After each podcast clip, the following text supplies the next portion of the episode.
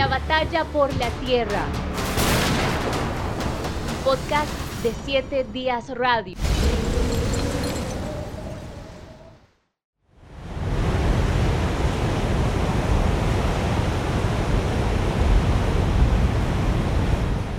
Así suena un huracán.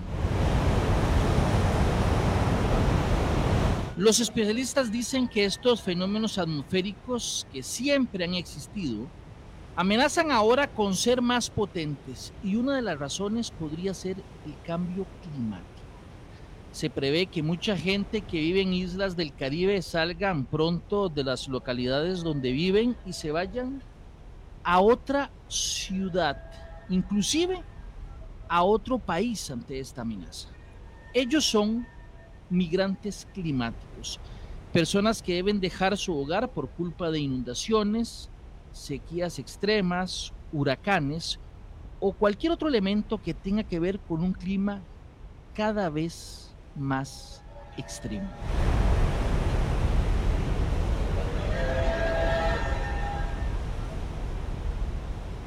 Hoy aquí en Siete Días Radio vamos a hablar específicamente de los migrantes climáticos. ¿Quiénes son? ¿Podríamos ser nosotros a futuro no muy lejano migrantes climáticos?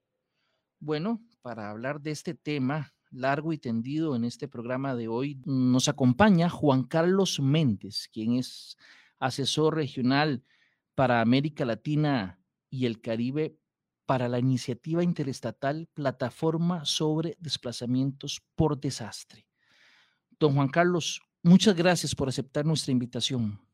No, gracias a ustedes, don Rodolfo, por la invitación para abordar un tema que realmente es muy complejo y que tiene muchas aristas humanitarias, de derechos humanos, gestión de desastres, en fin, es un programa que estoy seguro va a ser muy interesante para la audiencia. Vamos por lo básico, don Juan Carlos. ¿Qué tenemos que entender por un migrante climático? Esa es una gran pregunta, don Rodolfo, porque a nivel internacional no existe un consenso conceptual sobre qué se entiende por una persona que ha tenido que dejar su país atrás como consecuencia directa de los embates del cambio climático. A nivel internacional, y lo vamos a ver muchísimo en acuerdos regionales, en la literatura, en estudios, en tesis doctorales, en una gran cantidad de inclusive em, reportajes periodísticos, vamos a ver el concepto desde muchísimas aristas. Mm, es muy frecuente hablar de ecorefugiado, migrante ambiental, persona desplazada por desastres, inclusive el concepto de refugiado climático, Rodolfo, que ha cobrado mucha fuerza en los últimos años en ciertos círculos académicos. El concepto de refugiado climático en particular es un concepto que no existe a la luz del derecho internacional. A pesar de que se escucha mucho hablar de refugiado climático, es decir, aquella persona que por motivos asociados a la naturaleza, especialmente de cambio climático, tiene que abandonar su país de manera forzosa, ese concepto no existe en la realidad eh, bajo la luz del derecho internacional contemporáneo, de manera tal que muchas agencias internacionales han venido acuñando el concepto de migrante ambiental o migrante medioambiental, inclusive la persona el, concepto de persona desplazada por eh, los embates de los desastres. Hay una brecha, hay un vacío en el derecho internacional y justamente gracias a ese vacío es que iniciativas como para la cual yo laboro, lo que antes se conocía como la iniciativa Nansen, eh, fueron lanzadas hace ya más de ocho años justamente para intentar de alguna manera abordar estos retos que implica la movilidad humana en el contexto de desastres y cambio climático. Hay migraciones de todo tipo, ¿verdad? Y causadas por muchas razones. La guerra es un motivo de, que mucha gente abandone sus hogares, sus países y se vayan a otra parte del planeta. La pobreza es otra causa de, de inmigración. Pero entonces, a partir de esto que usted nos ha explicado, podemos tener un primer acercamiento y es gente que se desplaza, me imagino, no solo de una ciudad a otra dentro de su propio país, sino también de un país a otro, o inclusive de un continente a otro, porque donde era su casa ahora hay una amenaza relacionada con el cambio climático. Sí, a pesar de las dificultades conceptuales que puedan existir, porque no existe un tratado internacional que defina este complejo fenómeno, ciertamente la movilidad humana asociada al cambio climático y a los impactos adversos también de los desastres de origen natural han generado movilidad humana por siglos. Digo, este no es un tema nuevo. Mm, estudios muy recientes eh, llevados a cabo por la Universidad de Columbia a cargo de profesores eh, especialistas como Alex de Charvenin, por ejemplo, han venido insistiendo en, que el tema de la movilidad humana asociada al cambio climático no es nuevo. Digo, ya esto se viene documentando desde el Imperio Romano. Desde el, desde el, Imperio Maya aquí en nuestra región, ¿verdad? Cómo el clima fue afectando también patrones de movilidad. Pero ciertamente la ciencia en la actualidad nos ha dado ciertas luces sobre la movilidad humana en la actualidad que ha tenido una serie de retos muy complejos porque está asociada a patrones que no hemos visto en los últimos años, entre estos el calentamiento global, todo lo que tiene que ver con cambio climático que va lamentablemente a aumentar la frecuencia y la intensidad de ciertos eventos extremos y quizá de ahí viene un poco, digamos, este, este resurgimiento de una conciencia global sobre la necesidad de abordar este tema desde em, un esfuerzo multisectorial. Siempre ha habido migraciones por el tema del clima, pero ahora, ahora es una preocupación mayor por todos los elementos que usted ha señalado. Y yo estaba viendo un documental de la Dolce Welle de Alemania hace algunos días que abordaba precisamente el tema del cambio climático y las migraciones y mostraba varios escenarios que me llamaban muchísimo la atención. Por ejemplo, señalaba cómo en Indonesia el mar ha estado robándole terreno a las ciudades y está prácticamente haciendo que éstas sean anegadas, algunas muy cercanas, por supuesto, a, a la costa, son anegadas prácticamente todo el año, eh, mientras que en África el lago Chad se está eh, secando y eso está haciendo que mucha gente que vivía cerca del lago tiene que irse. Estamos hablando también que en Camerún, veía en este documental, em, la sequía es tan extrema que quienes vivían de la agricultura pues tienen que buscar otro lugar donde, donde sembrar. Eso está pasando en todo el mundo, pero me parece que podría pasar en Costa Rica también a largo plazo, Juan Carlos.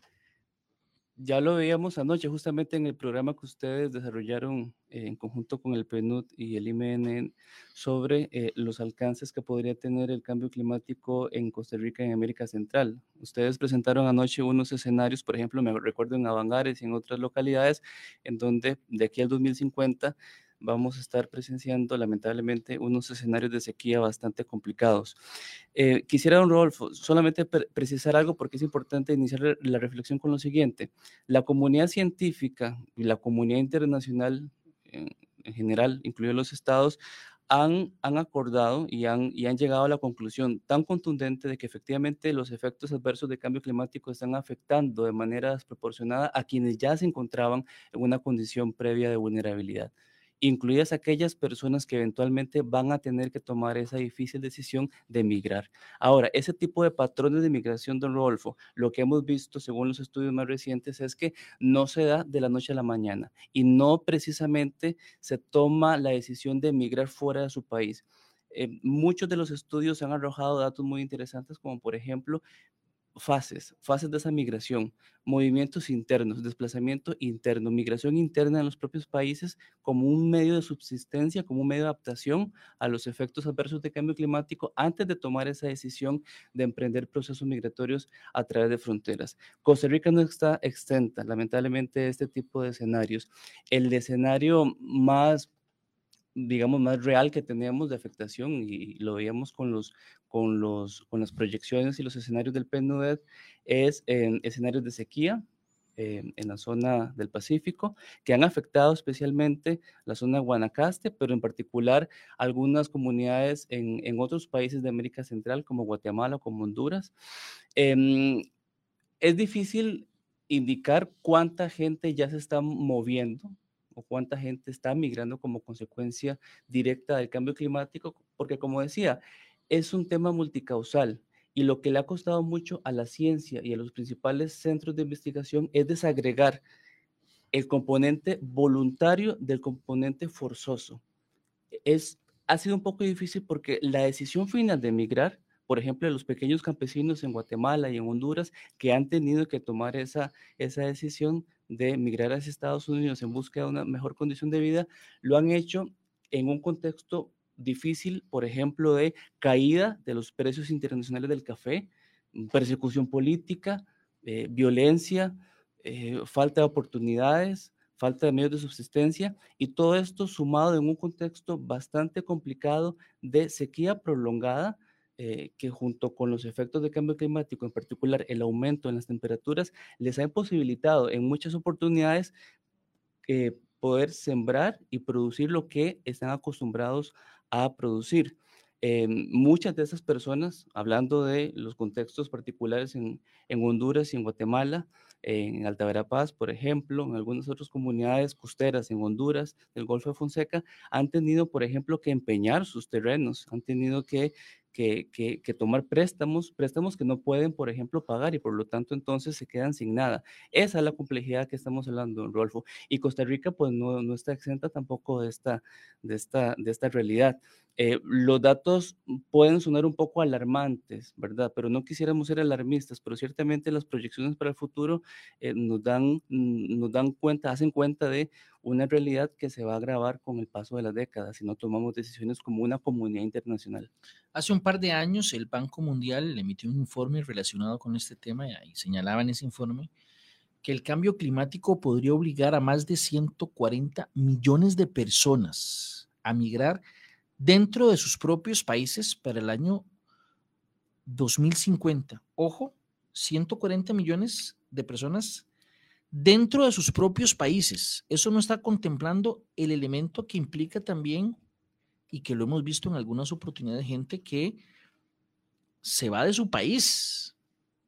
Ya para el 2021, ese informe del Banco Mundial habla de 200, 216 millones de personas que van a tener que emprender procesos migratorios internos, migración climática interna, le llama el Banco Mundial, para el año 2050 porque ya este informe actualizado em, abarca otras regiones que no, se, que no se abarcaron en el primer informe. Y nuestra región, eh, América Latina y el Caribe, va a tener, según estas proyecciones, una migración interna de 17 millones. Eh, este no es un número menor, e, es, mucha gente, es mucha gente. Em, migración interna, le llama el Banco Mundial asociada al cambio climático.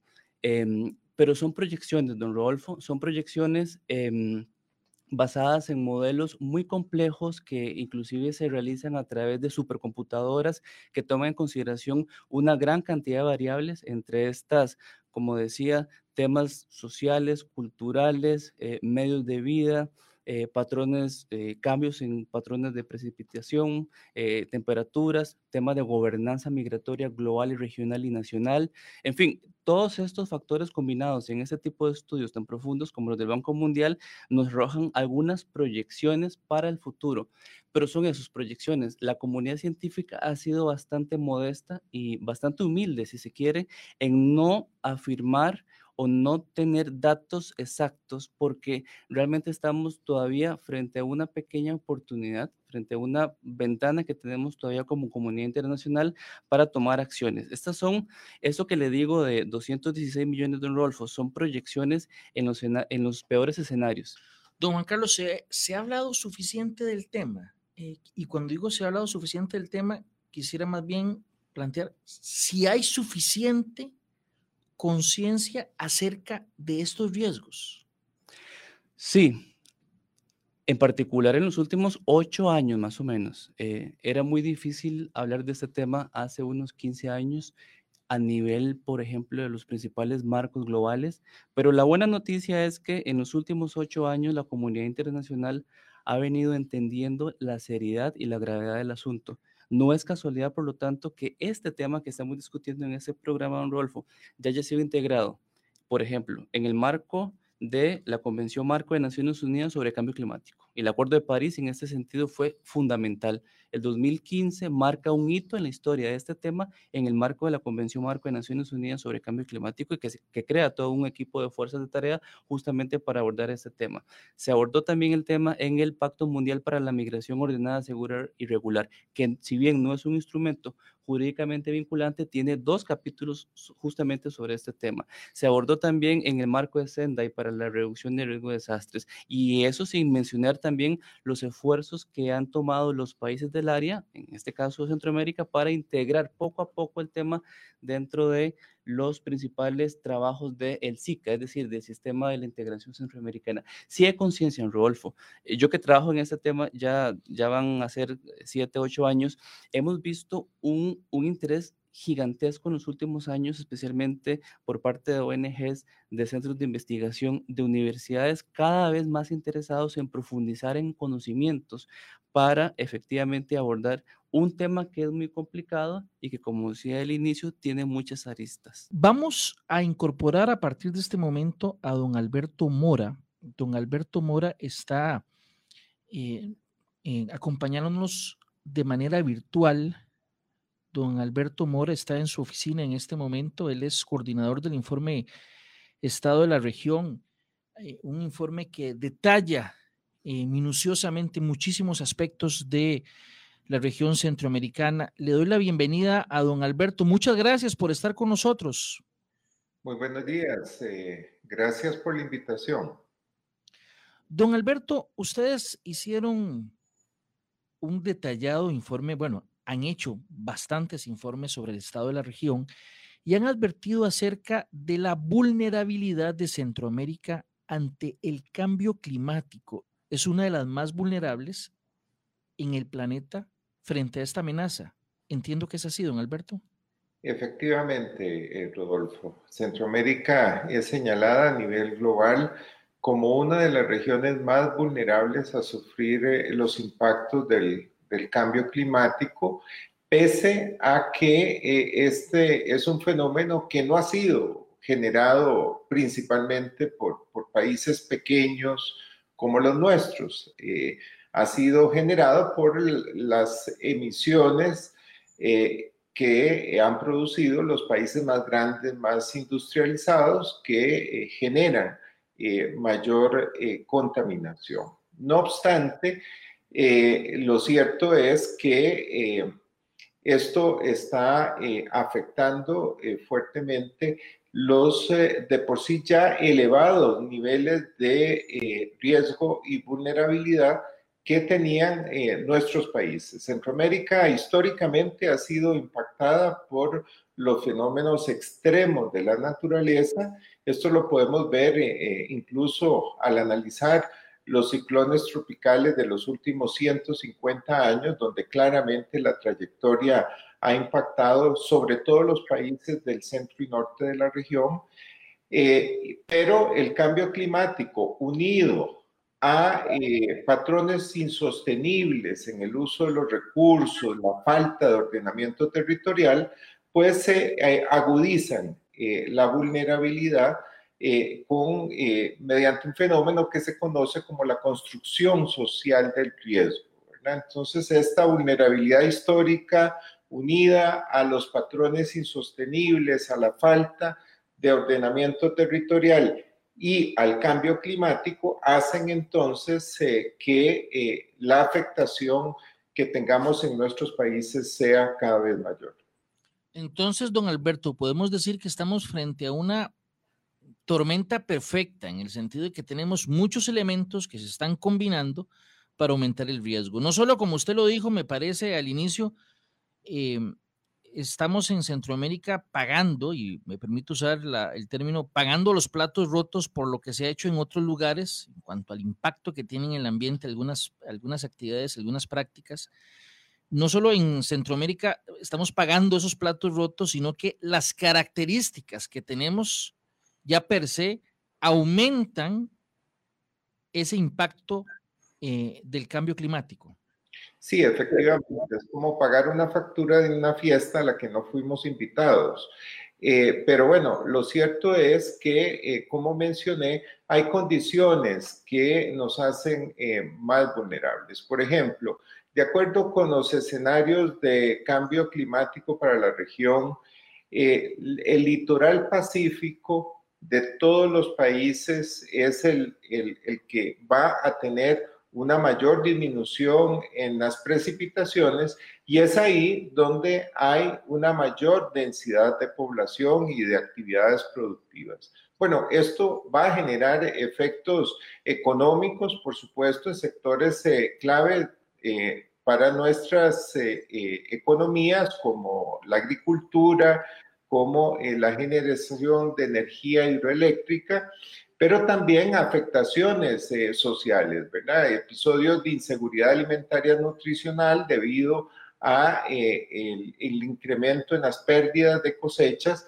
lo cual ya lo estamos viendo, ¿verdad? Eh, esta zona eh, se ubica también eh, en, en, un corredor conocido como el arco seco de Centroamérica, donde, donde hay mucha actividad agrícola y donde la vulnerabilidad de las personas eh, para eh, enfrentar las pérdidas generadas por las sequías, pues es, es mayor. Recordemos que en la mayor parte de los países de Centroamérica todavía hay una importante proporción de población que se dedica a la agricultura, tanto para autoconsumo como para eh, atender los mercados internos y esta población sería eh, altamente vulnerable a sufrir los impactos de este fenómeno.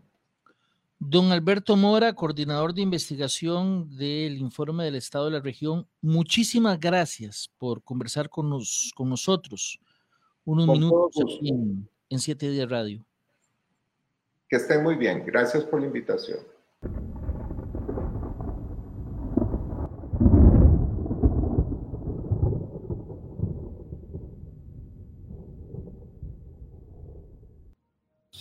Se estima que el 65% de nuestra población será víctima del cambio climático. El 65% de los 300 millones, unos 170 millones de personas. Indonesia es un país insular. Unas 6.000 islas están habitadas. Las regiones costeras serán destruidas. Los expertos hablan de 40 millones de migrantes ambientales. Se trata de personas que viven en las costas y que probablemente serán víctimas de inundaciones y deslizamientos de tierra. Unos 40 millones de personas se verán obligadas a abandonar su hogar. Bien, eran las declaraciones de Rashmat Witolar, delegado para el cambio climático en Indonesia, las cuales las brindó para la Dolce Welle de Alemania y en las cuales pues planteaba el escenario caótico para ese país a partir del tema que estamos analizando, el tema del cambio climático y la repercusión que va a tener para millones de personas que van a tener que desplazarse. Tenemos otro audio que es de Adam Mala, es un agricultor de Camerún que explica cómo la sequía, la falta de agua, está convirtiendo sus poblados en desiertos. Escuchemos también esas declaraciones dadas para la Dolce Vele. Je dis bien ici dans le territoire de Mémé. Aquí en el territorio de Meme, la temporada de lluvia siempre comenzaba a principios de abril. Ahora la lluvia llega a finales de mayo, a veces recién a principios de junio. Y normalmente la temporada de lluvia será hasta octubre. Pero el año pasado dejó de llover en agosto. Eso es terrible para nosotros los agricultores.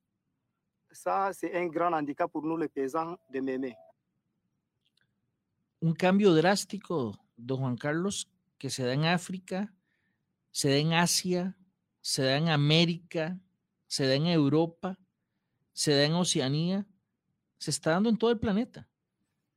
Lamentablemente, y este audio que usted nos comparte, don Rodolfo, es muy, es muy eh, alarmante, eh, ilustra muy bien la realidad que están viviendo millones de personas en todo el mundo.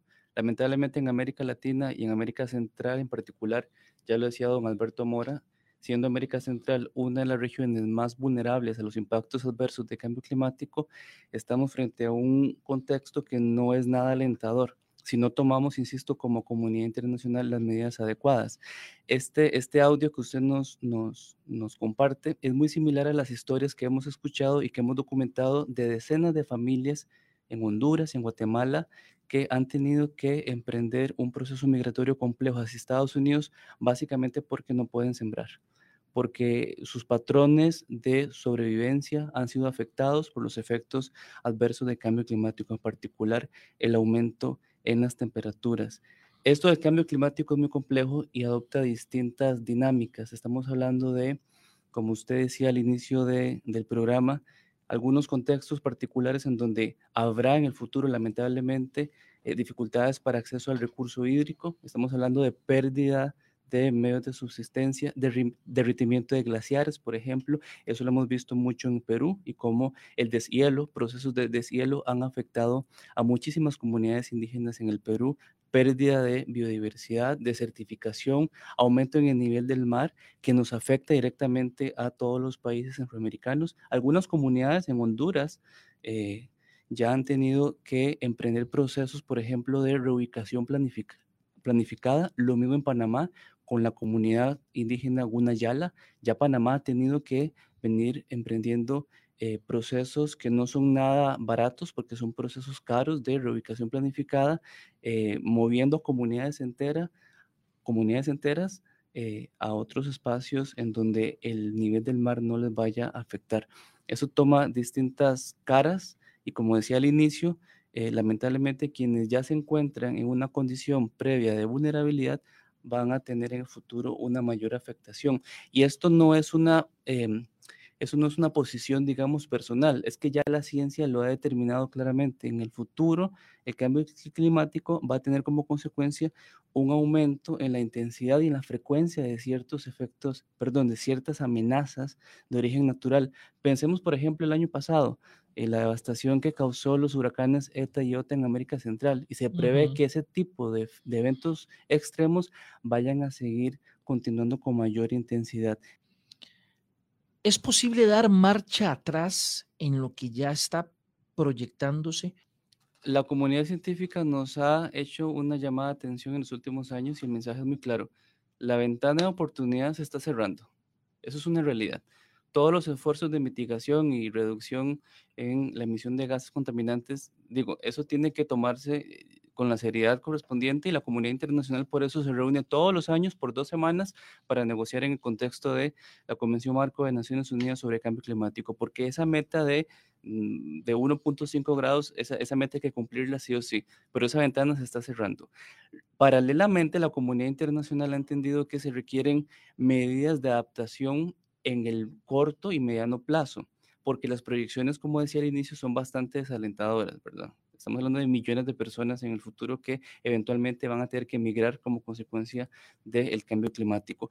Una de esas estrategias que la comunidad internacional ha venido insistiendo, especialmente en el marco de cambio climático, es insistir en la necesidad de abordar la migración como una medida de adaptación.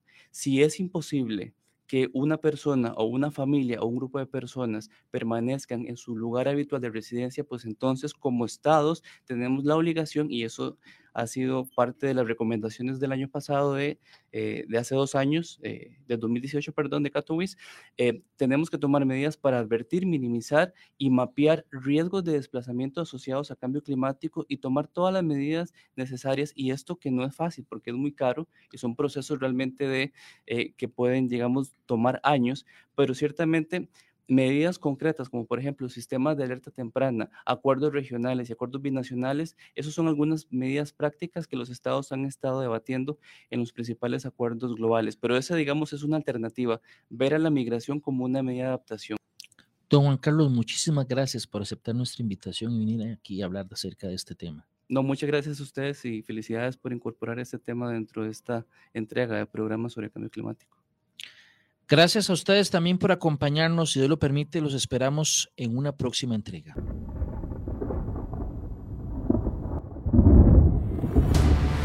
La batalla por la tierra. Un podcast de 7 Días Radio.